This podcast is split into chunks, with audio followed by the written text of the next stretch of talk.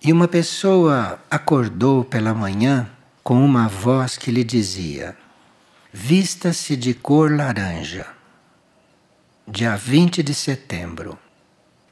E quando chegou nesta data, ela se vestiu de cor laranja e se sentiu muito bem e se sentiu muito ajudada. E ela então pergunta o que representa isto. Nós não temos ainda na nossa cultura, no nosso conhecimento, uma verdadeira compreensão das cores. Não temos ainda. Embora existam muitas teorias, embora existam muitas escolas com respeito a isso, mas na verdade nós não temos ainda um conhecimento da cor. Se tivéssemos, não usaríamos certas cores e também não usaríamos certas pinturas que se fazem. Então é sinal que a gente não conhece as cores e não sabe o que uma cor representa. Uma cor não representa só o nosso gosto pela cor. Uma cor é muito poderosa, uma cor irradia e uma cor está conectada com vários subníveis da nossa consciência. Está conectada também com níveis internos do universo, representados pela cor. Então, nós não compreendemos de cor praticamente, e quando temos que usar uma cor, em geral se usa uma indicação interna, como por exemplo, né, a voz lhe disse: vista-se de laranja, e ela se vestiu de laranja e se sentiu bem. A voz não disse por quê, só pediu que ela se vestisse de laranja. É sinal que ela necessitava naquele dia de uma certa vibração que a cor laranja iria lhe dar. E é um mistério tudo isso. E não se sabe por que isso aconteceu assim que nós teríamos que nos preparar é para quando formos entrando no novo conhecimento, quando formos entrando na nova terra, na nova humanidade, nós teríamos que saber um pouco mais sobre as cores e vamos saber um pouco mais sobre as cores. Mas esse ensinamento ou essas, esses indícios nos serão dados internamente, porque aqui fora, pelo que se vê, pela cor que se pintam as casas, pela cor que pintam as paredes, pela cor das roupas, se vê que a gente não compreende nada das cores. Então nós precisamos nos preparar para conhecer as cores. E se nós estivermos conscientes de que precisamos conhecer as cores, não só para usá-las, mas para nos comunicarmos com elas, se nós tivermos isto claro, pode ser que a gente já comece a receber internamente instruções sobre isso. Instruções como essa: vista-se de tal cor. Outro pode receber instrução: pinte seu quarto de tal cor. E nós não sabemos por quê, porque não compreendemos de cores. Mas aí podemos já entrar nesse tipo de comunicações, se realmente nos abrirmos para esse conhecimento. E embora a gente não tenha ainda esse conhecimento oficializado, não tenha isso na nossa cultura corretamente, no caso de necessidade, nós podemos sim ter uma indicação que vai nos ajudar bastante. Mas para isso precisa que a gente tenha consciência do valor disso e que a gente se disponha, se disponha a trabalhar com as cores. Isso é uma decisão interna e não tem nada a ver com ser pintor e saber pintar. Tem nada a ver com isto. É uma relação nossa com as cores. E para a gente ter uma ideia, basta em certos momentos, em certas circunstâncias, nós fecharmos os olhos e pensarmos numa cor para sermos até curados de um mal.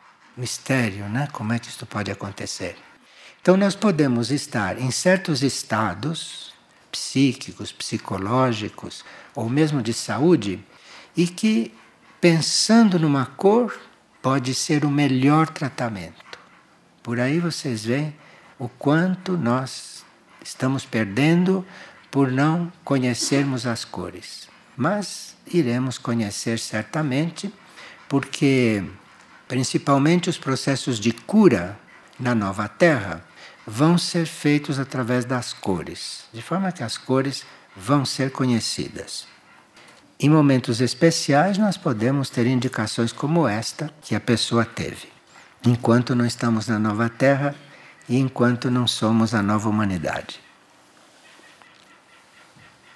E uma pessoa está perguntando como atua a energia da repulsão. Vocês sabem que repulsão é muito mais forte que rejeição, né? Nós podemos rejeitar alguma coisa, mas rejeitar não tem tanta força do que aplicar repulsão.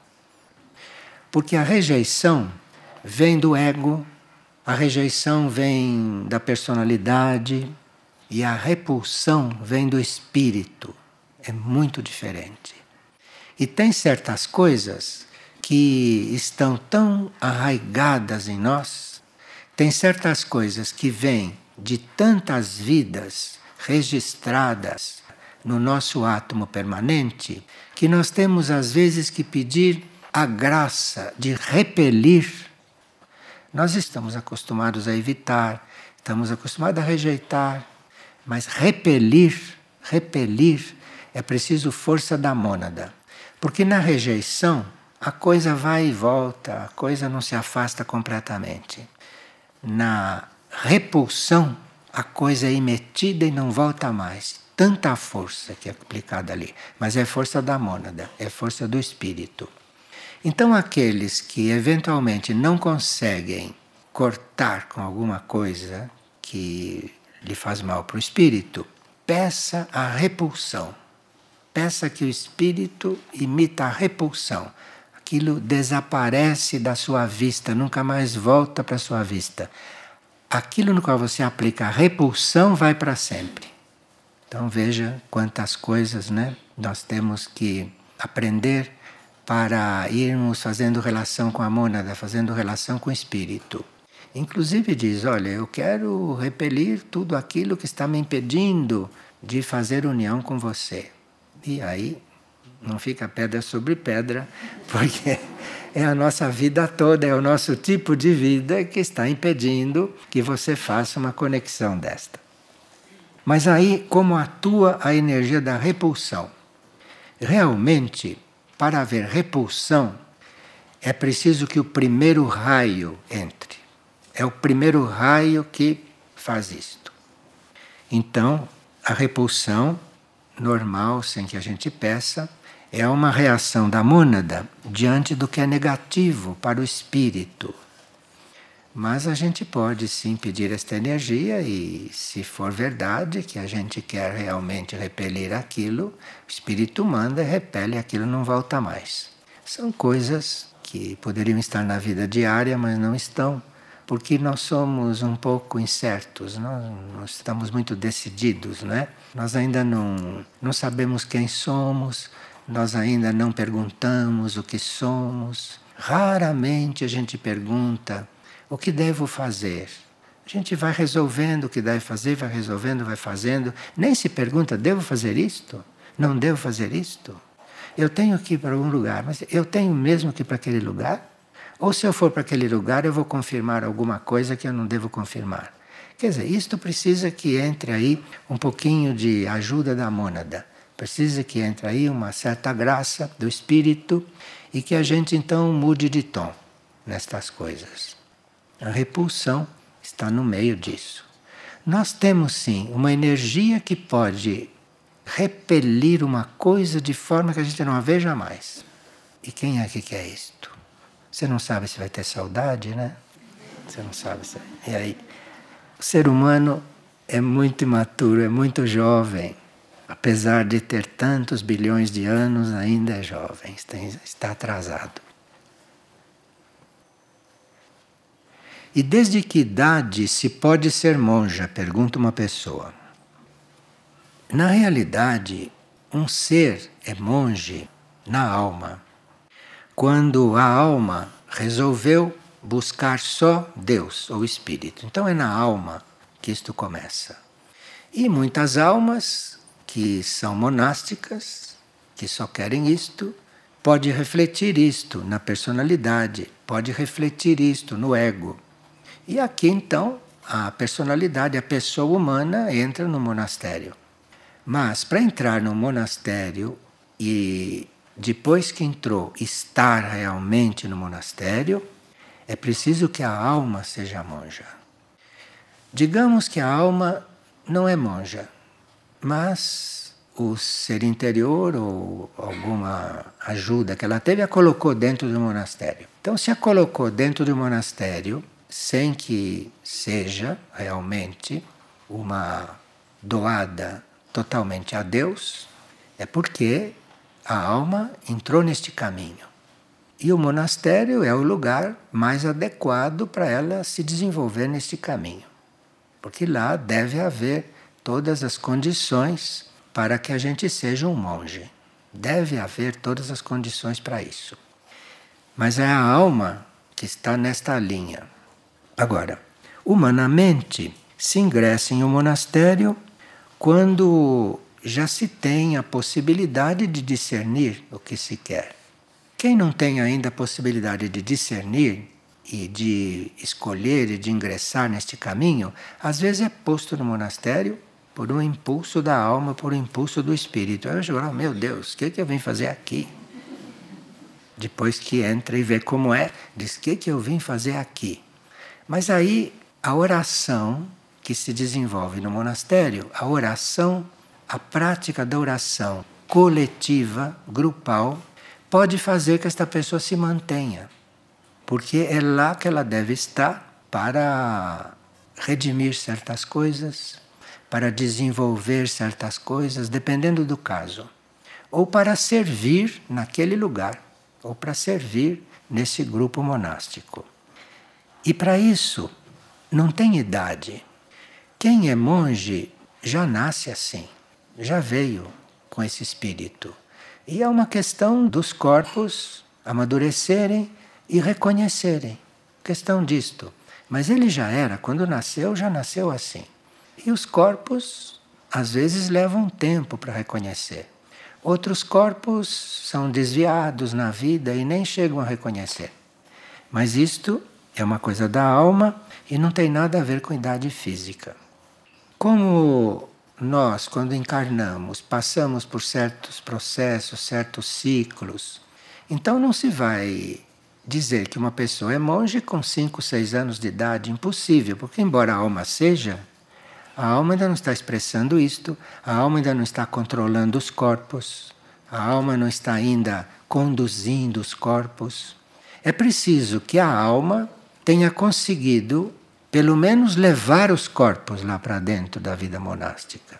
Aí sim, ela conseguiu levar os corpos para lá. E agora cabe a ela desenvolver lá dentro. E cabe a ela ir completando o trabalho dela naqueles corpos. Mas a alma deve ser monástica. Senão, o monastério se torna um yoga de um yoga de harmonia, um yoga de oração e tudo isso que pode acontecer também. Agora, se o monastério é apenas um yoga de oração, de disciplina, enfim, de regras, isto há muita possibilidade, não, de se regenerar alguém, de se resgatar alguém, uma alma tudo isso serve. De forma que não existe uma definição de monge, uma definição de monja, uma definição exata de monastério, porque todas estas coisas hoje estão sendo usadas também para ajudar as pessoas. Não só ajudar quem está lá dentro, mas também para ajudar a nós que, vendo esta referência, nos transformamos. Porque nós, que somos completamente envolvidos por tantas coisas supérfluas, não? Você faz a lista das coisas que você está envolvido, não sobra uma que seja real. Então, nós que estamos envolvidos com tantas coisas, vemos seres que se retiraram de tudo e foram para lá, isto para nós é uma ajuda, não é? Mesmo que a gente não vá fazer isto, esta semente fica plantada, essa referência fica plantada em nós. E quem sabe, se um dia nós formos dedicar a nossa entrega ao plano evolutivo, quem sabe se essa semente germina e nos ajuda, mesmo que a gente não vá para lá. Mas isso ficou, ficou no nosso referencial. Isso pode, a uma certa altura, nos ajudar. Ah, mas se há tanta gente que se entregou, eu também posso me entregar um pouquinho, né? Eu também posso começar a dar meus passos, né? Então tem tudo isso. Então não tem idade para estas coisas. Estas coisas são questão de amadurecimento e questão do desenvolvimento que a alma pode estar tendo ou que a personalidade também está tendo. Uma pessoa pergunta se nos centros espíritas, quando descem os espíritos, se aquilo é verdadeiro.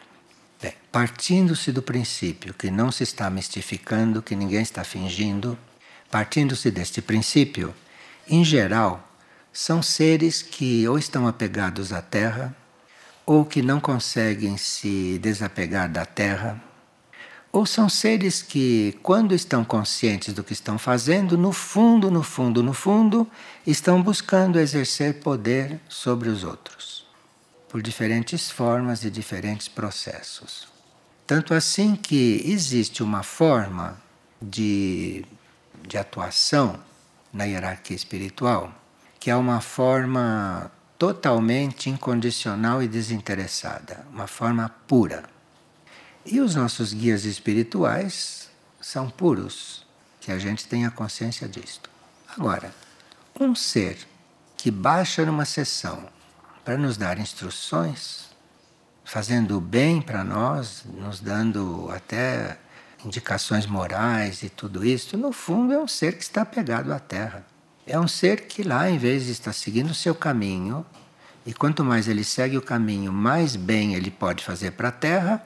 Em vez de ele seguir o caminho dele, para nos servir melhor, ele prefere ficar dando recados através de um médium. Isto quer dizer que ele, no fundo, está ligado à Terra. Porque ele não percebeu ainda que se ele desligar da Terra, que ele vai poder nos ajudar muito mais. Mas isto não quer dizer que não baixem seres que façam bem para muita gente, porque orientam e tudo isto vai depender do nível das pessoas, depende do nível de consciência da pessoa.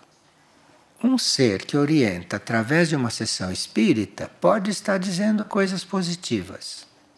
Mas nós temos condições de nos coligarmos com a fonte de conhecimento sem precisar de um médium, por exemplo. Sem precisar de um médium. Porque um médium que recebe algo de um outro plano, aquele algo tem que passar pelo mecanismo dele. Então não é mais a coisa. É uma coisa que passou por um médium. E passando pelo médium, passou pela mente do médium, passou pelo astral do médium, passou pela energia do médium. E mesmo que seja positivo, evolutivo, muito benéfico, tem muito do médium. Muito do médium. Mas isso não quer dizer que isto seja verdade para todo mundo. Isto era religioso no tempo da Atlântida e todos nós, quase todos nós, viemos da Atlântida. Então trazemos isto na nossa bagagem. Quer dizer, trazemos essa tradição da Atlântida. E o povo da Atlântida usava isto e vivia isto, e nós todos estamos aqui para reconhecer o que fizemos de bom na Atlântida, mas também para pedirmos a nossa purificação do que aconteceu lá conosco. Sim. E as canalizações que a pessoa recebe? Canalização não é incorporação. Canalização é um contato que o ser faz. Não tem ninguém que desce numa canalização. Nós é que formamos o canal e nós que vamos subindo, subindo, subindo, subindo, subindo. Que ele não desce, não. A canalização verdadeira, eu não estou falando de mediunidade canalizada, eu estou falando de canalização. A canalização, como diz o nome, não tem nada a ver com os nossos corpos. A canalização é um canal. E você recebe através daquele canal. Então sai de lá e bate no seu cérebro direto ou na sua consciência direto. A canalização não precisa ficar influenciada pelos níveis intermediários. Agora, se quem está canalizando não está puro, aí pode sim. Aí pode sim. Quer dizer, a mediunidade não tem como ser pura, porque conta com todo o mecanismo. Quem está canalizando pode, se for puro, canalizar direto. Pode. Tanto assim que às vezes quem canaliza tem que arrumar a frase para se explicar, porque não houve nada. Quem canaliza recebe uma coisa que ele tem que, às vezes, colocar em palavras para dizer o que recebeu. Aí sim pode acontecer problemas. Mas não o processo da canalização. Canalização é uma coisa direta. Se não é direta, é porque quem está canalizando não é puro ou não tem ainda total formação. Mas canalização é direta. E quem canaliza tem que até encontrar a forma de se expressar. Senão, estamos num outro processo que também pode ser válido. Sobre esses médiums que recebem espíritos e fazem cirurgias espirituais. É a mesma coisa. Só que em vez de ser uma coisa literária, é uma coisa cirúrgica. Mesma coisa. Mesma coisa. E aquele que está do lado de lá, fazendo bem, fazendo uma cirurgia espiritual, não tem conhecimento para curar sem fazer cirurgia. Entendeu? Cirurgia não é cura. Cirurgia é cirurgia. Cirurgia é um processo material. E se uma pessoa fazer uma cirurgia espiritual, é porque ele não sabe fazer cura sem fazer cirurgia, não é? Porque pode curar tudo, pode curar até um câncer generalizado, pode curar com cura. Tudo é uma questão de nível, sabe? Tudo é uma questão de nível. E aqui pergunta: por que usamos o termo comandante para Soin? Soin é uma elevada hierarquia que atua no âmbito intergaláctico. Soin não atua só nesta galáxia. Soin atua em outras galáxias também. E a sua nave alfa representa este veículo de várias galáxias. E a nave alfa é desconhecida nossa. Nós conhecemos um pedacinho da nave alfa, mas a nave alfa também é intergaláctica. E nos nossos idiomas a gente chama isso de um comandante, é? porque ele é uma hierarquia que comanda esta nave. Então é chamado de um comandante. Agora, essa tarefa de Soin com esta nave esta tarefa está vinculada àquilo que nós conhecemos como jardineiros do espaço. E os jardineiros do espaço são aqueles que, neste momento, estão encarregados no planeta Terra de implantar o novo código genético na humanidade. Então, Soin, no planeta Terra, está unido aos jardineiros do espaço e colaborando para que o novo código se introduza o novo código genético é estelar, ele não veio de nenhum outro ser, ele veio das estrelas. Então tem que haver um sonho, tem que haver algo intergaláctico para ser portador deste código. Não deve ser um ser material, porque este código não é material, este código é consciência. Então, esta nave traz este código e vai implantando na humanidade. Quem está sob a aura desse trabalho está praticamente resgatando os corpos, está praticamente sendo preparado para o resgate. Por isso é que construiu-se o núcleo Soim muito amplo, com bastante condições, porque ali é um lugar que há possibilidade de só da pessoa estar ali ser preparada para o resgate. E nesse preparo, nessa energia de preparo para o resgate, não? Está havendo uma transformação na consciência da pessoa. Está havendo uma transformação. Agora, a pessoa está querendo também fazer um contato com isto. Estas coisas muito amplas, estas coisas muito pouco materiais, a gente está conectado com elas só quando quer se conectar. Só com a intenção já começa um contato. Agora, como nós não temos muita fé, dizer uma coisa dessas, você pensa em sonhar e já está em contato, mas não temos fé. Se não vemos alguma coisa, se não sentimos alguma coisa, não acreditamos nisso. Precisamos de um meio efetivo, mais material, para entrarmos em contato com isto. E é por isso que no glossário esotérico se colocou mantras. No verbete mantra, há um mantra só para assunto de sonho. Se vocês forem lá, procurem o verbete mantras, tem um que é para essa conexão. É uma forma mântrica de nós irmos trabalhando esta conexão. Trabalhando esta conexão não quer dizer que a gente vá ver a nave, nem que vá ser levado na nave, nada disso. Você faz a conexão com este fato intergaláctico, faz conexão com esta grande possibilidade. E Soin, ou o comandante Soin, como o chamam aqui na Terra, é o que na Terra representa tudo isso. É um representante de tudo isso. E óbvio que é um grande curador. Bem. O novo código genético, ele vem de alguma Não, vem das estrelas, da consciência estelar, da consciência estelar.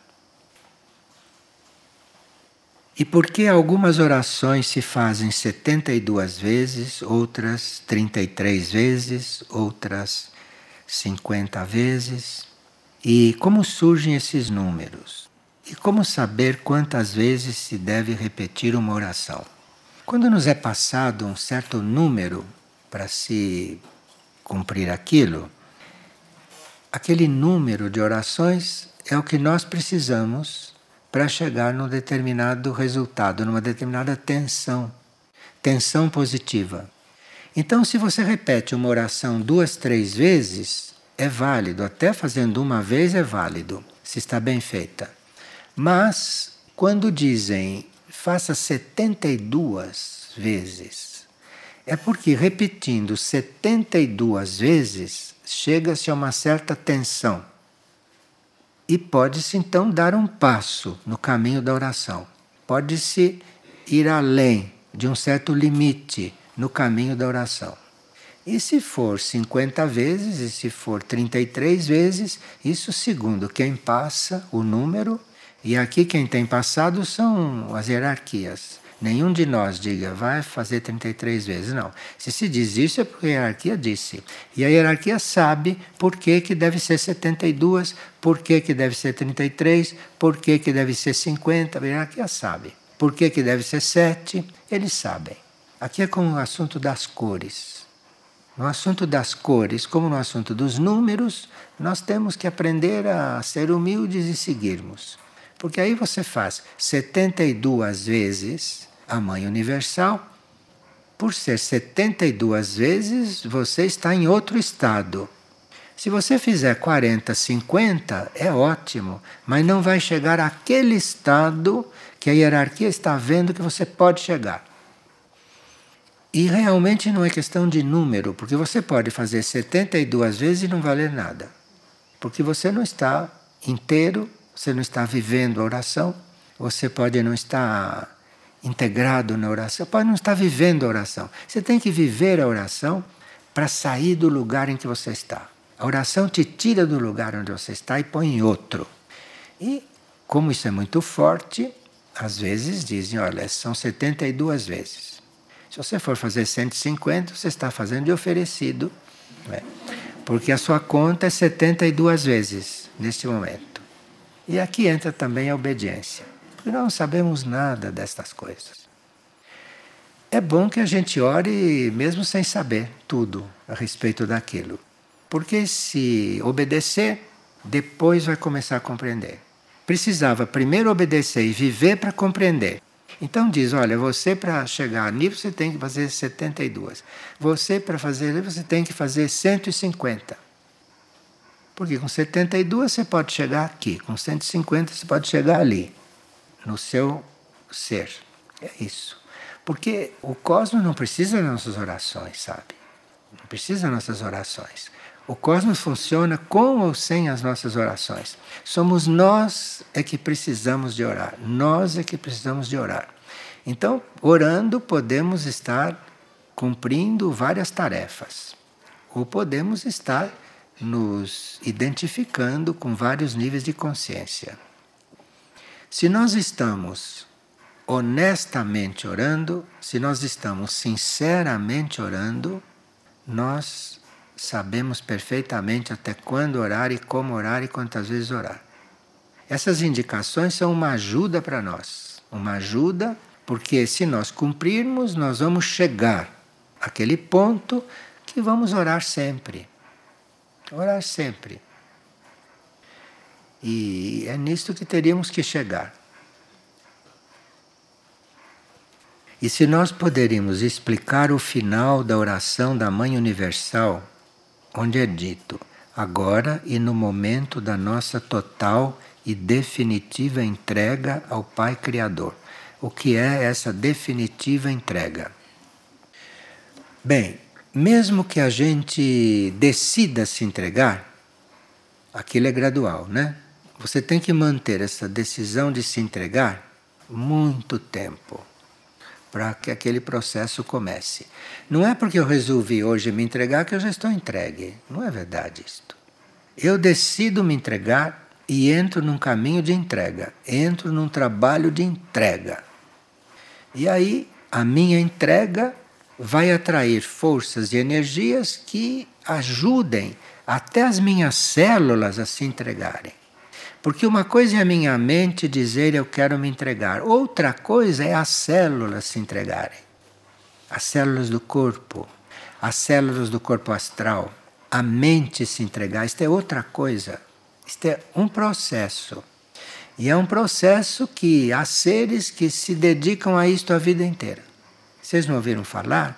Gente que entram para os mosteiros contemplativos para rezar o dia todo? Se entregaram a isso. Não quer dizer que porque entraram lá e que estão rezando o dia todo que estão entregues. Não quer dizer não. Porque é um trabalho de Hércules. Você chegar a fazer todas as suas células se entregarem. Isso é um trabalho de Hércules. Então é um trabalho gradual. É um trabalho gradual. Por isso é que na oração se diz agora e no momento da nossa total e definitiva entrega. Isto é, você tem que fazer essa oração sempre. Porque até que você seja definitivamente entregue, você não está mais nem nesta terra. Até que você esteja com todas as suas células entregues à fonte única, à sua origem, aquilo que te criou, você precisa de muitas vidas nesta terra, fazendo entrega. E essa entrega é gradual. E a Mãe Universal é exatamente uma oração para nos ajudar neste processo. Por isso que ela diz, no momento da nossa total e definitiva, ela não diz quando é esse momento. Nem diz que vai chegar esse momento na tua vida presente. Ela diz no momento da nossa total e definitiva entrega. No momento, não diz quando é, não. Você vai caminhando para lá. E à medida que você vai fazendo este trabalho, à medida que você conscientemente vai se entregando, você vai sentindo muitas mudanças. Você vai sentindo uma liberdade que você nunca conheceu na sua vida antes de ir se entregando. À medida que você se entrega, você está entregando tudo, não? E se você está entregando tudo, Quanto mais você se entrega, mais você vai se sentindo liberado, livre. Então, quem trabalha a entrega é um ser que está no caminho da liberdade e ele sente isto. E ele vai se sentindo livre de uma forma que nós não conhecemos, porque não nos entregamos, então não conhecemos isto, mas ele vai se sentindo livre de tal forma que aí não quer outra coisa senão acabar de se entregar. E aí então abraçou o caminho da entrega. Mas a definitiva entrega mesmo, não se sabe quando é. Dá trabalho isto, dá muito trabalho. E é razão para uma vida isto. O que você está fazendo nesta vida? Estou trabalhando a entrega. Até que enfim se encontrou um que não está vivendo de graça. Não, porque se disser, para que a gente está vivendo? São coisas totalmente inúteis para a evolução superior. E aí, quando você diz, eu estou vivendo só para me entregar, esse não está vivendo de graça, não. Esse está usando bem a encarnação. Como educar as crianças para uma vida espiritual? Dando exemplo. Olhe, as crianças seguem muito exemplo, na maioria das vezes e na maioria dos casos. Os animais também seguem muito exemplo, mais do que as crianças. Porque as crianças já têm mente, então as crianças já olham quem está lhes dando o exemplo e começam já a avaliar. Eu vou seguir isto, aquilo eu não vou seguir isto. Os animais não. Os animais imitam logo. porque os animais ainda não têm a mente desenvolvida como deve ter uma criança. Então, nós educamos as crianças dando exemplo. E as crianças, quanto mais crianças são, mais têm possibilidades de imitar. Agora, se a gente descuida disso e dá mau exemplo, aí é difícil. Aí elas só vão seguir aquilo que você ensinou elas fazerem. Você deu mau exemplo e assim elas ficam habituadas. E aí, quando crescem, vão seguir o exemplo que elas estão acostumadas a seguir em casa. Então, dar o exemplo de que se trata. Claro que, em se tratando de ser humano, mesmo criança, ele pode não querer seguir esse exemplo. Mas você fez a sua parte. Você fez a sua parte e agora o resto é com ele. Está claro isso? E os pais que acham que dão bom exemplo que nada adianta, saibam que aquela criança é outra pessoa, não é você. Você pode dar o bom exemplo que quiser e ele pode seguir ou não, porque ele tem livre-arbítrio. Você faça o seu papel da melhor forma que puder e peça ajuda para fazer mais um pouco. Agora, se ele vai seguir ou não, isso é coisa dele. Bem, nós teríamos que estudar um pouco algo que se chama sementes de irmandade. Sementes de irmandade foi algo que se recebeu quando nos aproximamos bem conscientemente de Ibês no roncador. Como Ibês está como instrumento para a implantação do novo código genético na humanidade, estas sementes que Ibês apresenta, estas sementes dizem respeito à nossa preparação para a nova humanidade, a nossa preparação para receber o um novo código e tudo isso. Seria muito bom que a gente, neste período que estamos preparando para a transição da Terra e tudo isto, que a gente se aproximasse um pouco de Ibês. Porque Ibês, como centro, como núcleo, está destinado a receber alguns de nós na hora da transição e no período da transição. Há seres que desencarnam da superfície da Terra e, segundo aquilo que necessitam e segundo o seu karma espiritual, desencarnam e vão diretos para Ibês. Ibês é uma porta que está aberta para todos nós e principalmente durante a transição. Porque a transição da Terra faz um efeito diferente na vida intraterrena. A transição da Terra para a vida intraterrena não significa o mesmo que significa para nós. Para nós, transição da Terra é sinônimo de purificação. E é o que a superfície da Terra precisa de purificação, que nós a contaminamos demais e ela vai precisar de uma purificação. Agora, para a vida intraterrena, é sim uma transição também para eles, mas é uma transição a qual eles não resistem, a qual eles acompanham. E eles, quando evoluídos, já estão sintonizados com essa transição. Já estão sintonizados, já estão preparados e vão transcender o ponto em que estão durante a transição da Terra, que não é o mesmo ponto nosso, mas eles também vão passar pela transição deles. Então, em tudo isto, tem um pouco esta energia da transição, não no sentido purificador, mas no sentido de nos ajudar, ajudar a nos sutilizar um pouco nas nossas relações e no nosso temperamento. E aqui são sementes de irmandade, isto é, quando é que a gente está entre nós realmente como irmãos? Porque nós estamos sim entre nós. Há pessoas que estão em sociedade até de forma positiva, né? Nós estamos entre nós às vezes de forma harmoniosa, de forma correta, mas Ibês está procurando chamar nosso, a nossa atenção para estarmos entre nós com fraternidade. Isto é diferente. Com fraternidade. Mesmo quando estamos bem entre nós, não estamos com pura fraternidade. E é isto que a gente teria que trabalhar, teríamos que chegar, porque tendo a nossa atenção chamada para certos pontos, nós vamos nos comportar diferentes uns com os outros. Ser fraterno é um pouco diferente de ser amigo, é um pouco diferente de ser parente, é um pouco diferente de ser um colaborador, um fraterno. Fraterno tem mais energia do que tudo isto. E como somos todos filhos, não? Mesmo as mães são filhos, mesmo os pais são filhos, nós somos todos filhos. Somos todos filhos, teríamos que ser mais fraternos entre nós. Que será isso, não?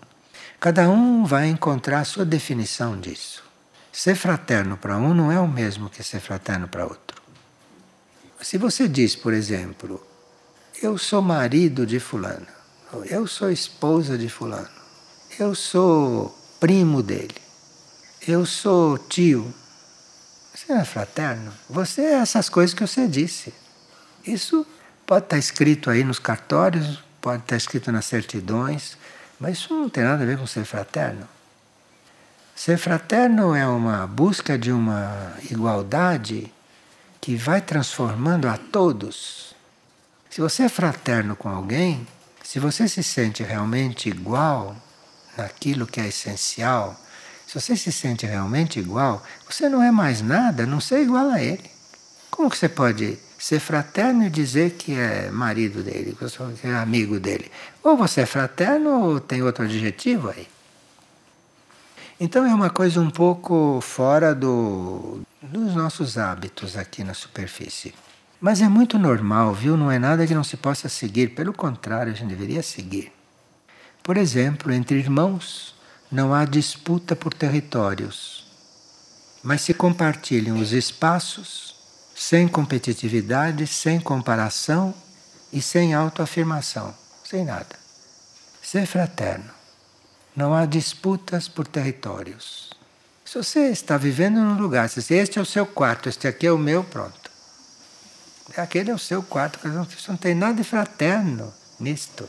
Eu sei que nem todos podem estar no mesmo quarto por falta de fraternidade, só por isso. Isto é falta de fraternidade. Tanto assim que uma hierarquia foi um pouco ousada e disse para nós: você não pode estar num quarto dormindo sem ter ao seu lado, num colchão no chão, numa outra cama, quem você encontrou na rua. Parece um absurdo isto, uma loucura. Mas ser fraterno é isto, compreende? Veja como nós não somos. Quem é que vai pegar o mendigo na rua e vai levar para a casa dele? Quem? Quem que vai fazer isto? Isto é contra a todas as normas sociais da Terra. Para começar a transgredir esta norma, precisa que a fraternidade já esteja começando a despertar em você. Claro que para o mendigo estar na rua e para você estar sob um teto, aí entram coisas kármicas, né? claro. Aí entram coisas kármicas que a gente sabe que existem. Mas no momento em que eu digo para o universo: olha, minha casa está disponível, você não sabe o que pode acontecer. É que ninguém diz isso para o universo. Nós dizemos isso para outra pessoa, porque sabe muito bem que a outra pessoa está cheia de preconceito e jamais vai usar sua casa para todo mundo.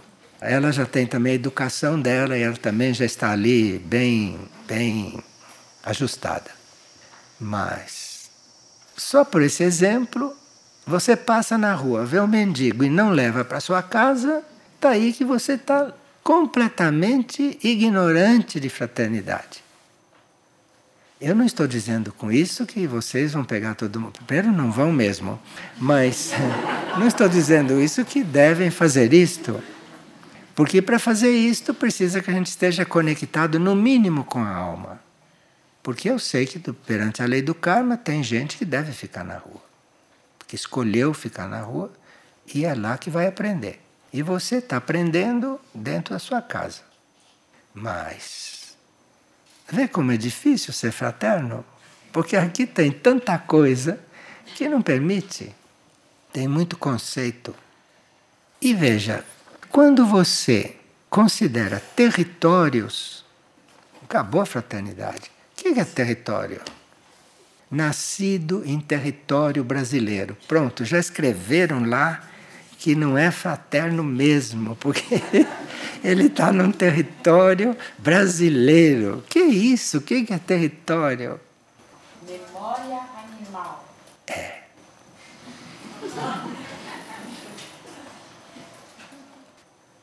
Entre irmãos não se confrontam ideias. Você pode ter a ideia que quiser. Você não tem nada que confrontar a tua ideia com a ideia do outro. E se o outro tem uma ideia oposta à tua, você não deve se sentir confrontado, porque a ideia dele, a sua é outra. Isto não existe, ficar confrontando ideias. Não existe. E assim vai.